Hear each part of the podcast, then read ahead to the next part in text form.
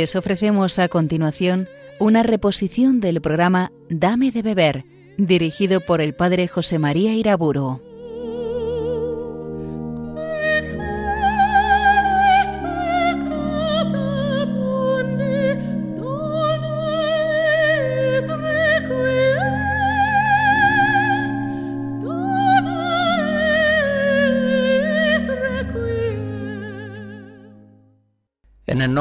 Padre, del Hijo y del Espíritu Santo. Señor, danos luz para conocer tu voluntad y la fuerza necesaria para cumplirla.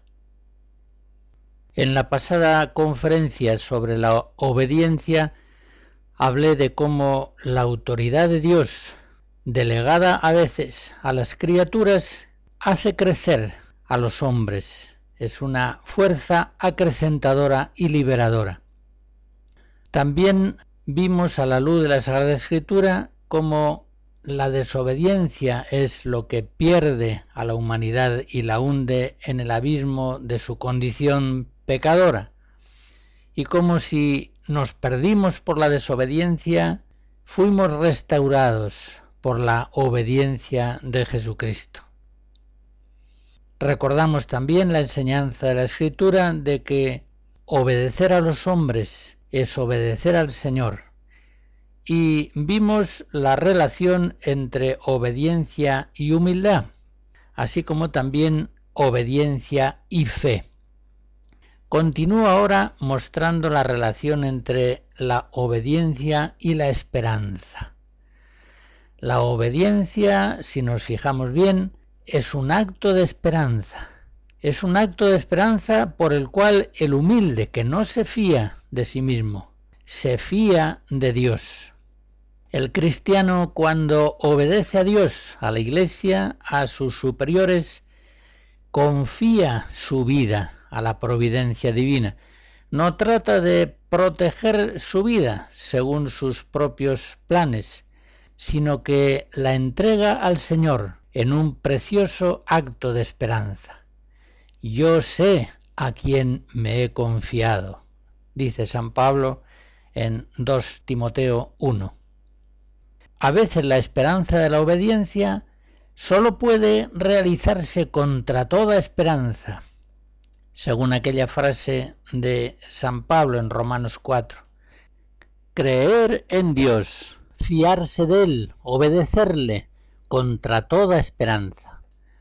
Así obedeció Abraham, convencido de que Dios era poderoso para cumplir lo que le había prometido.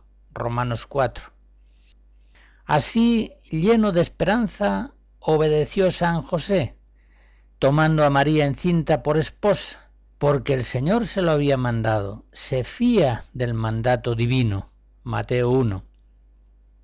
Y así también obedece Jesús al Padre en el momento de la cruz esta sí que es una esperanza contra toda esperanza.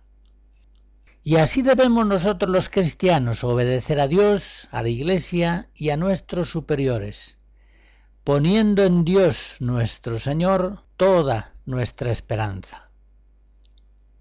Aún más clara aparece en la Escritura la relación entre la obediencia y la caridad. Cuántas veces leemos en la Biblia, los que aman al Señor y cumplen sus mandatos, es una frase hecha que Jesús se la aplica a sí mismo en el sermón de la cena, cuando dice aquellas palabras, si me amáis, guardaréis mis mandamientos, es decir, me obedeceréis.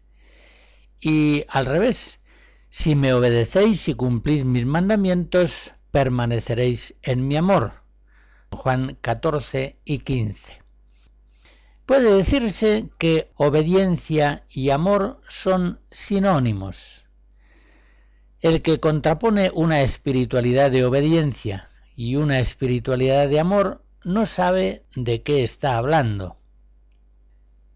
La cruz de Cristo es al mismo tiempo amor infinito al Padre e infinita obediencia filial.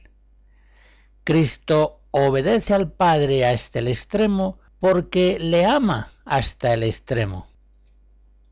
Y así Santo Tomás en la Suma Teológica afirma que igualmente ha de decirse que Cristo padeció por caridad o por obediencia. Pues los preceptos de la caridad los cumplió por obediencia y fue obediente por amor al Padre que le daba esos preceptos. La obediencia, lo mismo cuando se dirige a Dios que cuando se refiere a los superiores, nos resulta fácil cuando hay amor. Obedecemos con facilidad y con alegría a aquel a quien amamos, sea Dios, sean nuestros superiores, representantes del Señor. Por otra parte, seamos bien conscientes de que es la caridad la que da valor y mérito al ejercicio de todas las virtudes. La obediencia es grata a Dios en la medida en que está impulsada, movida por la caridad. Pero fijémonos también en la relación existente entre obediencia y sacrificio.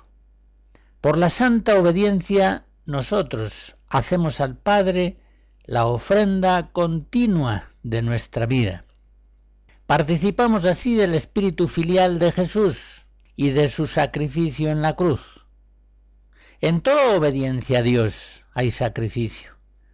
En toda obediencia a Dios hay consagración de nuestra voluntad a la suya. Hay, por tanto, muerte y vida, participación en el misterio pascual. Por la obediencia a Dios estamos muertos al pecado, pero vivos para Dios en Cristo Jesús. Romanos 6. Toda obediencia impulsada por la caridad, la esposa que obedece al marido, el esposo que cede a lo que su mujer quiere, el sacerdote que somete la dirección de sus trabajos pastorales a la voluntad del obispo. Toda obediencia es una ofrenda de la propia voluntad a Dios, es un sacrificio espiritual, una participación en la pasión de Cristo que, obediente hasta la muerte, entregó su vida al Padre por amor. Notemos, pues, de paso, la naturaleza eucarística de la obediencia cristiana. Es significativo, por ejemplo, que la regla de San Benito disponga que el compromiso solemne y escrito de obediencia que firma el monje lo firme con sus propias manos sobre el altar del Señor. La ofrenda sacrificial de la obediencia religiosa benedictina queda pues directamente conectada a la obediencia de Cristo en la cruz. De la obediencia de Cristo crucificado tomará siempre su modelo y su fuerza. También en San Ignacio de Loyola la obediencia es entendida como una ofrenda litúrgica que precisamente en el sacrificio de la Eucaristía encuentra no sólo su modelo, sino también su fuerza. En la carta 87 expresa con gran claridad esta convicción de fe considerando la obediencia como un sacrificio de holocausto. Ya sabemos que los sacrificios de holocausto eran aquellos que se consumaban por el fuego. Dice así, la obediencia es el holocausto, en el cual el hombre todo entero, sin dividir, es decir, sin separar nada para sí, se ofrece en el fuego de la caridad a su Creador y Señor por mano de sus ministros. Y puesto que es una entrega entera de sí mismo, por la cual se desposee de sí todo, para ser poseído y gobernado por la divina providencia por medio del superior, no se puede decir que la obediencia comprenda solamente la ejecución para efectuar, y la voluntad para contentarse, sino aun incluso el juicio para sentir, es decir, para pensar lo que el superior ordena, en cuanto por vigor de la voluntad puede inclinarse. Es evidente que la obediencia es una gran ayuda para matar al hombre viejo. Podríamos decir que es la principal, la más poderosa ayuda estética, para matar al hombre carnal, para quemar todo resto de apego desordenado de nuestra propia voluntad, es decir, para consumar la perfecta abnegación. Por eso, con toda razón, de los tres consejos evangélicos, se ha considerado siempre la obediencia como el más alto y perfecto, el que más fuerza santificante tiene en sí mismo. Nuestras actividades personales, por buenas que sean, cuando parten de nuestra propia voluntad, rara vez se conforman del todo a la voluntad de Dios, porque estamos apegados a nuestras ideas, a nuestras obras y a ciertos modos propios nuestros de realizarlas. Pues bien, la obediencia tiene una eficacia admirable para cortar esos lazos de apegos. Por eso precisamente los hombres carnales la consideran tan aborrecible. Y por eso también los santos, es decir, aquellos que buscan de todo corazón hacer siempre la voluntad de Dios, han amado tanto la obediencia y han sido tan radicales en sus enseñanzas de cómo debe ser vivida. San Francisco de Asís se nos dice en la leyenda mayor que escribió San Buenaventura, decía, tomad un cadáver y ponedlo donde queráis. Tal es el verdadero obediente. Y una idea semejante expresa Santa Catalina de Siena en el diálogo. Está muerto si es un verdadero obediente. Se entiende, está muerto a sí mismo, pero vivo para Dios. En San Ignacio de Loyola encontramos también esta expresión, en la carta 144, obedecer como una cosa muerta. Lo mismo dice el beato Charles de Foucault en una carta al padre Jerónimo del año 1897. La obediencia es el último, el más alto, el más perfecto grado del amor, aquel en el que uno mismo cesa de existir y se aniquila y se muere como Jesús murió en la cruz, y se entrega al bien amado un cuerpo y un alma sin vida, sin voluntad, sin movimiento propio, para que Él pueda hacer con ello todo lo que quiera, como sobre un cadáver. Ahí está, ciertamente, el más alto grado del amor. Es la doctrina de todos los santos. Son palabras de Charles de Foucault muy verdaderas, muy exactas. Efectivamente, esta es la doctrina de todos los santos. Al órgano Preludio y Fuga de Dietrich Bustehude hacia 1700.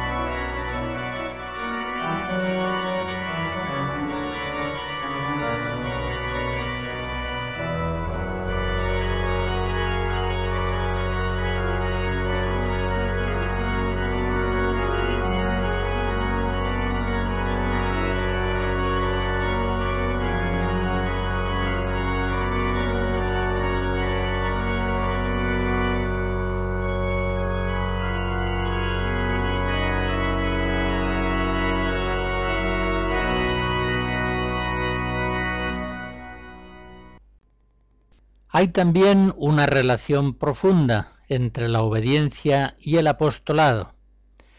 La plena comunión fiel con los pastores de la Iglesia en sincera obediencia es sin duda la premisa fundamental de donde ha de partir siempre la acción apostólica. Al menos si queremos evitar, como decía San Pablo en Gálatas 2, que nuestros afanes de ahora y de entonces resulten inútiles. Tengamos muy claro que ni el que planta es algo ni el que riega, sino Dios que da el crecimiento. 1 Corintios 3. Nada puede hacer el apóstol si no es en cuanto enviado y movido por Jesucristo. Sin mí no podéis hacer nada. Juan 15. El Padre envía al Hijo y el Hijo envía a los apóstoles. Y en esa misión divina está la clave de toda posible fecundidad apostólica. Por eso podríamos decir que es metafísicamente imposible que las actividades pretendidamente apostólicas que son realizadas al margen o incluso en contra de esa misión apostólica puedan dar fruto, pues es Dios quien da el crecimiento. Y el Señor no puede bendecir las obras de quienes le desobedecen.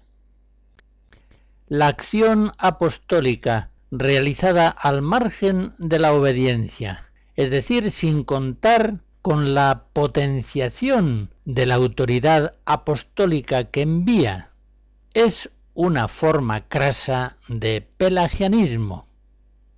Aquel que hace apostolado al margen o en contra de la obediencia se está apoyando en sus propias fuerzas en la validez pretendida de sus métodos y maneras.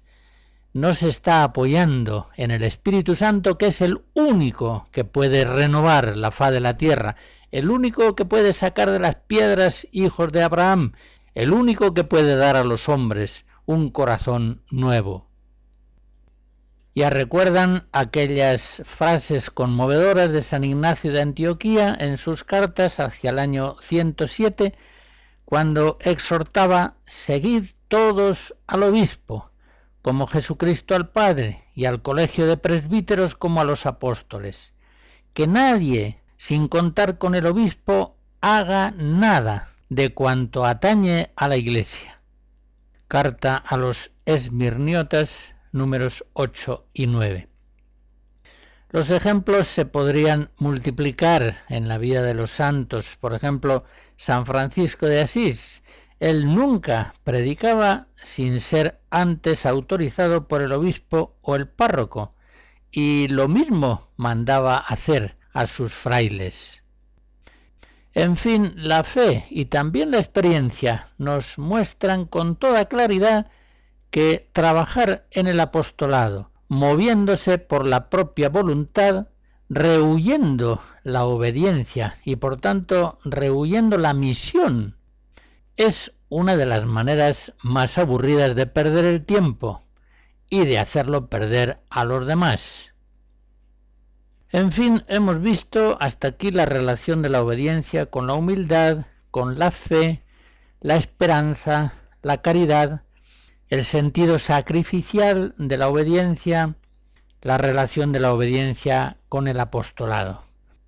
Y todas esas consideraciones nos llevan a afirmar la primacía de la obediencia. Santo Tomás en la Suma dice que todas las obras de las virtudes no son meritorias ante Dios, sino cuando son hechas para obedecerle. Pues si uno padeciera hasta el martirio, o diera a los pobres todos sus bienes, si no lo ordenara esto al cumplimiento de la voluntad divina, lo cual directamente pertenece a la obediencia, no tendría ningún mérito. Sería como si hiciera todo eso sin caridad hace alusión a 1 Corintios 13. No puede haber caridad sin obediencia, concluye. Así es, el mismo ejercicio de la caridad en sus modos concretos, aun siendo la caridad indiscutiblemente la reina de todas las virtudes, ha de estar sujeto a la obediencia. Y si la caridad se ejercita en forma que lesiona la obediencia, no es auténtica caridad, ofende a Dios, no procede de Dios.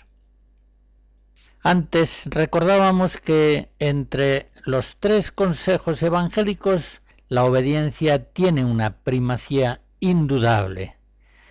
Santa Teresa en Fundaciones 5 afirma que no hay camino que más pronto lleve a la suma perfección que el camino de la obediencia. Esa es la verdad.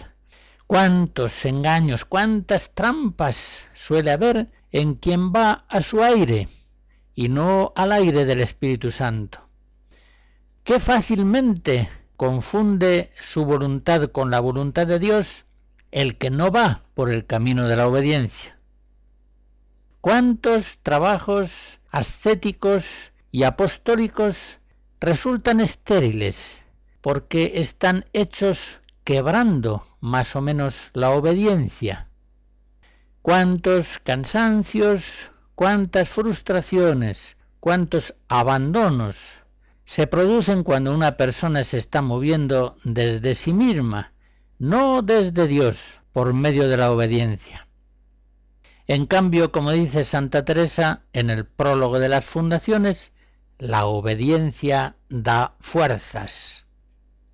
Efectivamente, obedeciendo realizamos acciones que nunca hubiéramos podido realizar, ni siquiera intentar, si no hubiéramos contado con ese impulso decisivo de la obediencia, un impulso que nos viene de Dios a través de los superiores. En estas ocasiones se ve muy claro que las palabras autor, autoritas, augere, haciendo honor a su etimología, son fuerzas, acrecentadoras, impulsoras de obras de eficacia sorprendente.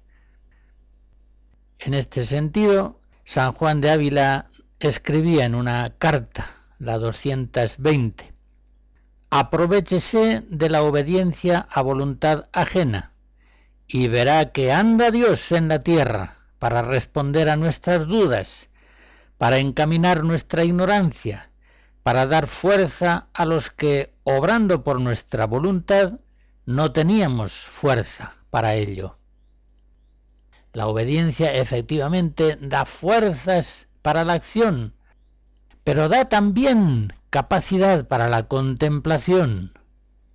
Cuando a San Juan de la Cruz le preguntaban cómo podía llegarse a la oración mística, contemplativa, él no proponía métodos oracionales de eficacias infalibles. Él contestaba diciendo, negando su voluntad y haciéndola de Dios, porque éxtasis no es otra cosa que un salir el alma de sí misma y arrebatarse en Dios. Y esto precisamente hace el que obedece, salir de sí y de su propio querer y aligerado se anega en Dios. Dichos 158. Qué perdidos van los que desprecian la obediencia. Cuanto más corren, más lejos se pierden. Estos que no quieren alimentarse del magisterio apostólico, estos que no le prestan la debida obediencia intelectual, cuántas estupideces admiten en su mente. Estos que trabajan mucho, concedámoslo, en el apostolado, pero quebrantando la obediencia al obispo y la disciplina canónica y litúrgica, con qué tristeza tendrán que comprobar que no consiguen fruto alguno. Lo más que logran es hacer daño a la Iglesia. Eso en cuanto a las acciones apostólicas, pero lo mismo hay que decir en la vida estética personal. Ni siquiera la comunión eucarística frecuente si está hecha contra la obediencia, sería santificante. Santa Teresa, de una señora que practicaba la comunión diaria, pero que no quería sujetarse a confesor fijo, es decir, no quería ser conducida por una autoridad espiritual que, en cierto sentido, requería obediencia. De esta señora comentaba, yo quisiera más verla obedecer a una persona que no tanta comunión. Fundaciones 6. Por supuesto que Santa Teresa valoraba muchísimo la comunión eucarística y la comunión frecuente, pero todavía valoraba más la primacía definitiva de la obediencia, ajustar nuestra voluntad a la voluntad de Dios y en ciertas cuestiones a esa voluntad de Dios que se manifiesta en los superiores.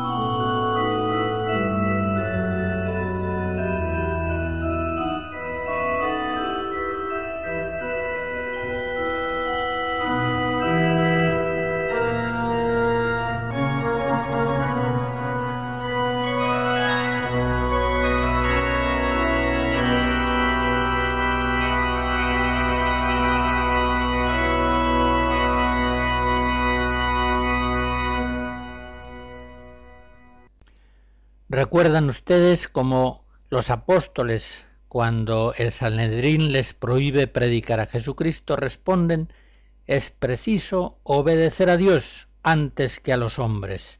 Hechos 5. Enseguida hablaremos de esto. Puede haber mandatos que en conciencia no deben ser obedecidos. Pero al menos en el ambiente familiar o religioso muy raras veces el mandato del superior será inadmisible en conciencia. Tengamos en cuenta que la autoridad no suele pronunciarse sobre cuestiones ciertas. Por ejemplo, hay que ser fieles a la oración, hay que saber perdonar. No, sobre cuestiones ciertas no suelen darse los mandatos de la autoridad porque sería innecesario. La autoridad suele dar sus mandatos o prohibiciones precisamente sobre asuntos opinables. Por ejemplo, a una joven le mandarán sus padres que antes de las 10 o de las 11 de la noche esté de regreso. Evidentemente que se trata de un mandato prudencial y en cierto sentido discutible. Pero en todo caso es muy raro que se produzca un mandato ciertamente malo, inadmisible en conciencia. Podrá ser, a juicio del que ha de cumplirlo, más o menos conveniente, pero no incompatible con la conciencia. Pues bien, en la duda hay que obedecer, es decir, el bien común exige que la presunción de acierto se conceda al superior, pues después de todo también el súbdito puede equivocarse. Y tengamos en cuenta en esto que aquel que está dispuesto a la obediencia solamente en las cosas más ciertas, éste casi nunca estará dispuesto para la obediencia, pues como digo, el mandato suele versar casi siempre sobre cuestiones opinables. San Roberto Belarmino enseña en esta cuestión. Según la doctrina común, para que alguien no esté obligado a obedecer, es preciso que el abuso de poder del superior sea cierto notorio y en cosa esencial. Es universal, sigue diciendo, esta regla que San Agustín formuló y que todos los demás han adoptado después. El súbdito debe obediencia no sólo cuando está cierto de que el superior no le manda nada contra la voluntad de Dios, sino también cuando no está cierto de que lo mandado se opone a la voluntad de Dios. En la duda, por tanto, hay que conformarse al juicio del superior mejor que al juicio propio. Hasta aquí San Roberto. Eso sí, a veces convendrá, incluso puede ser un deber de conciencia, presentar al superior objeciones a su mandato porque quizá él no tuvo en cuenta ciertos datos. Lo mismo que la obediencia de ejecución, esta objeción al superior, después de todo, es una forma de colaborar con el superior, ayudándole a formular el mandato más prudente. Por eso, San Ignacio de Loyola, por ejemplo, en la carta 83, después de hacer una recomendación apremiante al gran valor de la obediencia, añade, con esto no se quita que si alguna cosa se os representase diferente de lo que al superior, y haciendo oración os pareciese en la divina presencia convenir que se la representéis a él, que no lo podéis hacer. Entiende San Ignacio que esas objeciones pueden venir de buen espíritu, de un deseo de colaborar mejor con el superior. Eso sí, insiste San Ignacio en que se mantenga la indiferencia espiritual a lo que finalmente el superior determine.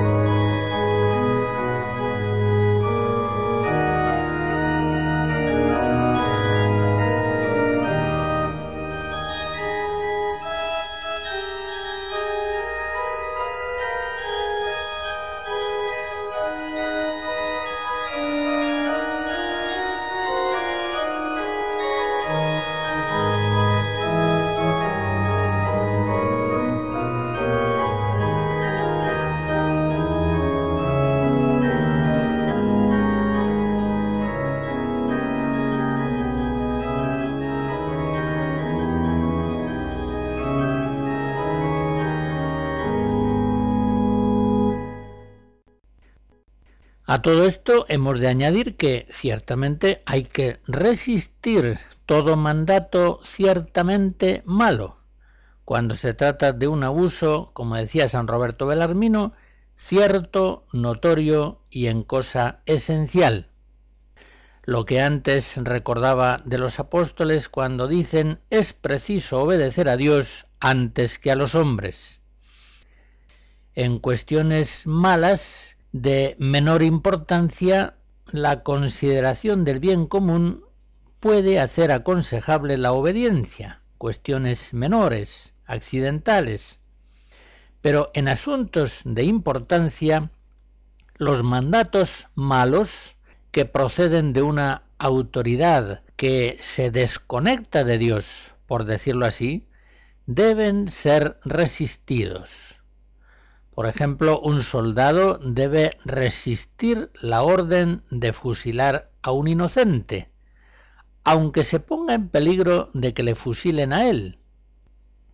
O bien, otro ejemplo, un médico o una enfermera no puede realizar abortos, aunque lo mande el director del hospital o quien sea, pase lo que pase, fueren cuales fuesen las consecuencias.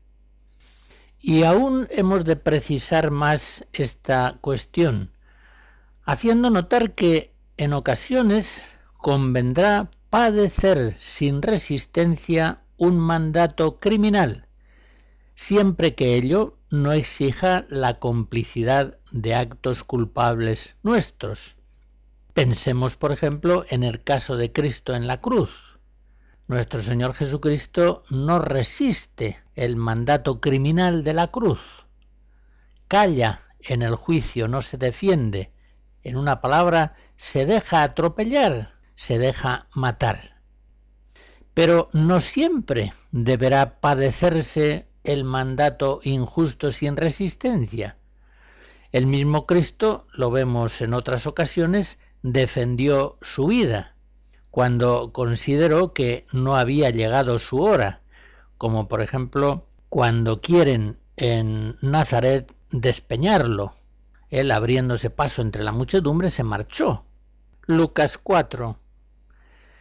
Y lo mismo hace San Pablo, Hechos 22 al 26 cuando apela al César. En estos casos, la caridad y la prudencia tendrán que discernir si conviene padecer el mal sin resistencia, Mateo 5, no resistáis al mal, o si conviene defenderse de él. Viviendo actualmente como en tantas ocasiones nos toca vivir bajo autoridades malas, injustas, contrarias a la autoridad divina. Se presentan ciertamente muchos problemas de conciencia a los cristianos. Y algunas veces los cristianos pretenden superar las injusticias de las autoridades echando mano con demasiada facilidad a las rebeliones, a las manifestaciones públicas violentas, pensando que cualquier medio vale si se muestra eficaz en la resistencia a los mandatos malignos. Se muestran, pues, fácilmente dispuestos a ridiculizar la autoridad, desprestigiarla, armar escándalos, romper el orden y la unidad, acudir a intimidaciones, huelgas salvajes, guerras, violencias. Bien, ya he dicho en varias ocasiones que es preciso el discernimiento prudencial a la hora de saber cuáles son los modos que debemos oponer al mal. La norma de Cristo, Mateo 5, no resistáis al mal. Al que les quite la túnica, déjenle también el manto, etc ya se comprende que es una norma que exige discernimiento a la hora de aplicarla. Algo semejante sucede cuando una persona sufre el atropello de una injusticia. El apóstol Pablo le recomendará que no acuda a los jueces civiles para reclamar su derecho. En 1 Corintios 6 escribe el apóstol, es una vergüenza que tengáis pleitos unos con otros. ¿Por qué no preferís sufrir la injusticia? ¿Por qué no el ser despojados? Es la misma doctrina que encontramos en la carta primera de San Pedro, en el capítulo segundo, cuando dice, agrada a Dios que por amor suyo soporte uno las ofensas injustamente inferidas. Pues para esto fuisteis llamados, ya que también Cristo padeció por vosotros, y os dejó ejemplo para que sigáis sus pasos. Actualmente, como digo, hay cristianos excesivamente propensos a resistir el mal aplicando fuerzas de violencia física o social. Es cierto que en ocasiones su discernimiento puede ser prudente, puede ser conforme a la voluntad de Dios, pero también es cierto que estas resistencias violentas al mal hay que pensárselas mucho en la presencia de Dios.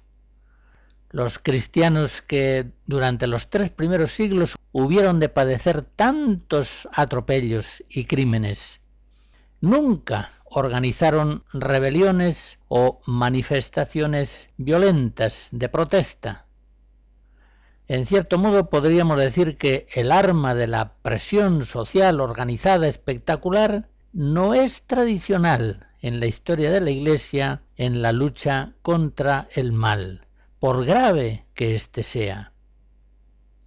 Recordemos siempre que Cristo venció los males de este mundo en la cruz, dejándose atropellar, dejándose matar. Podría haberse resistido, podría haber organizado una revuelta popular que le defendiera, podría haber evitado la cruz, pero estaríamos todavía sin redimir. Él no resistió el mal. Él presentó la otra mejilla a los que le golpeaban. Y los apóstoles, a la luz de este testimonio impresionante, conmovedor de Jesucristo, eran fieles a esta enseñanza. Así San Pablo, por ejemplo, en 1 Tesalonicenses 5 dice que ninguno vuelva a nadie mal por mal, sino buscad siempre hacer el bien entre vosotros y con todos. Y en Romanos 12, no te dejes vencer por el mal, sino vence el mal con el bien. Y tengamos muy en cuenta que cuando los apóstoles Pedro y Pablo daban los consejos o mandatos que hemos recordado, el emperador era Nerón y las autoridades romanas se mostraban terriblemente injustas, criminales ante el cristianismo. La Iglesia sabe bien que en ocasiones la violencia puede ser la expresión de la caridad. Recordemos en Juan 2 a Jesucristo arrojando violentamente los mercaderes del templo. Pero la Iglesia sólo admite el ejercicio de la violencia en casos extremos y con ciertas condiciones bien estrictas.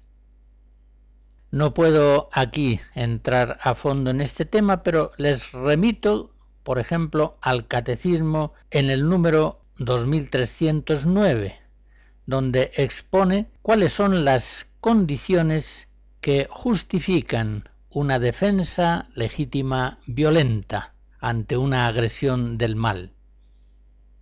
Hoy, sin duda, son demasiados los cristianos que se avergüenzan de la cruz de Cristo, que se avergüenzan de el Cristo obediente hasta la muerte y muerte de cruz.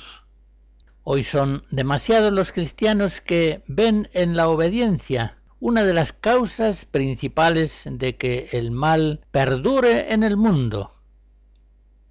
Pareciera como si normalmente la rebeldía y la violencia fueran instrumentos más eficaces para vencer el mal que las armas de la humildad, de la obediencia y de la cruz que siempre han sido empleadas por Cristo y por la Iglesia. Una vez más, acudamos a la oración de petición como la proa del barco de nuestra navegación. La oración de petición siempre por delante. Supliquemos al Señor que nos dé discernimiento, luz y prudencia, para que conozcamos con la prudencia del Espíritu Santo cuándo debemos resistir el mal en acciones personales e incluso en acciones organizadas y colectivas. Pidamos a Dios que nos enseñe el momento exacto en que debemos aplicar la norma apostólica, es preciso obedecer a Dios antes que a los hombres. Y negar nuestra obediencia, resistir abiertamente a nuestros padres, maestros, autoridades civiles, incluso pastores sagrados.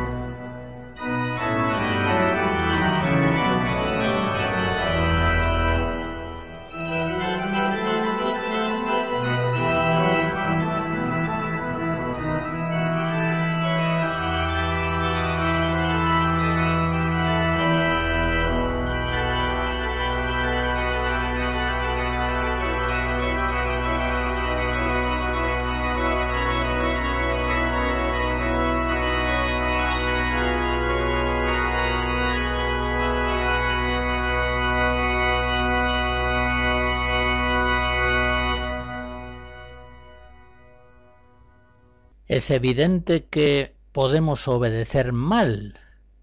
Obedece mal aquel que se somete activamente a mandatos moralmente malos. Obedece mal también aquel que presta su obediencia a órdenes claramente inconvenientes, sin preocuparse de advertir al superior y desentendiéndose de los resultados. No quiere buscarse problemas. Es también mala la obediencia que se hace por mal motivo, por ascender en el cargo, por ganar más dinero, por ahorrarse disgustos y complicaciones. Es mala también la obediencia cuando se ha forzado el ánimo del superior, con presiones, con solicitudes excesivas, para que nos mande aquello que nosotros deseamos. Cuando así sucede, dice San Bernardo, la persona no obedece al superior, sino más bien el superior a ella. En este sentido, la libertad de los superiores debe ser cuidadosamente respetada, no sea que, violentada por nuestras presiones, no manifieste ya la voluntad de Dios, sino la nuestra. Por el contrario, los rasgos que caracterizan la obediencia sana, buena, prudente, recta, son bien conocidos en la obediencia buena. Hay en primer lugar amor a los superiores. Los cristianos hemos de mirar con amor a los superiores, padres, párrocos, maestros, obispos, gobernantes, viendo en ellos personas elegidas por el Señor para representarle, es decir, para hacer llegar a nosotros los impulsos acrecentadores de su autoridad santificante. Y el amor a los superiores ha de expresarse en la obediencia a sus mandatos y también rezando por ellos, como todos los días hacemos al celebrar la Eucaristía, en las preces y en las plegarias eucarísticas. Por otra parte, en la obediencia buena, sana, prudente, se da la expresión de el amor a los hermanos. San Pablo en Filipenses 2 recomienda que no solamente obedezcamos a los superiores, sino incluso a los que son iguales, cuando dice, teneos unos a otros por superiores. ¿Cuánto gana el bien común? ¿Cuánto gana en paz, orden, eficacia, unidad, alegría cuando en los miembros de una comunidad hay tendencia a obedecerse mutuamente, cuando hay amor entre hermanos, esposos, amigos, colaboradores, hay una inclinación a la obediencia, hay una inclinación a, en igualdad de condiciones, hacer la voluntad de los otros, en vez de empeñarse en sacar adelante la propia voluntad, el propio gusto, la idea personal. La obediencia buena es una obediencia pronta, rápida. San Francisco de Asís decía a sus hermanos, obedeced a la primera y no esperéis a que se os mande por segunda vez. Y añadía, quien no cumple con prontitud el precepto de la obediencia, no teme a Dios, ni respeta al hombre, a no ser que haya motivo que necesariamente obligue a diferir el cumplimiento. Si finalmente vamos a obedecer, obedezcamos al momento. Cumplamos aquella recomendación de San Benito, obedezcamos dejando inacabado lo que se está haciendo. Regla capítulo 5. Y obedezcamos con rostro alegre, que Dios ama al que da con alegría, 2 Corintios 9, y siempre que obedecemos realizamos una donación de nosotros mismos, una entrega personal. La obediencia buena es una obediencia procurada. No solamente no hay que rehuir la obediencia, hay que buscarla y procurarla como un bien inmenso que nos ayuda eficacísimamente a salir de nuestra propia voluntad y a unirnos a la voluntad de Dios que vemos manifestada en los superiores. En fin, la obediencia es una ascesis diaria universal que todos los cristianos han de vivir, sean religiosos, sacerdotes o seglares. Todos han de santificarse por la obediencia, una obediencia que ciertamente en cada vocación tendrá modalidades muy diversas. Los religiosos, por la profesión de la obediencia, como dice el Vaticano II, ofrecen a Dios como sacrificio de sí mismos la plena entrega de su voluntad. Perfecte Caritatis 14. Los sacerdotes en su ordenación prometen obediencia al obispo y a sus sucesores. Pero también los laicos, aunque no hagan voto o promesa de obediencia, tienen tantísimas ocasiones de santificarse por la obediencia en su vida laboral, cívica, profesional y sobre todo como miembros de una familia, procurando en tantas circunstancias ceder de la propia voluntad y preferir la voluntad de los otros buscando así agradar a Dios y mantener bien unida la familia. No sólo la caridad, también la obediencia tiene una gran fuerza para mantener unidas entre sí a las personas. La bendición de Dios Todopoderoso, Padre, Hijo y Espíritu Santo, descienda sobre ustedes y les guarde siempre. Amen.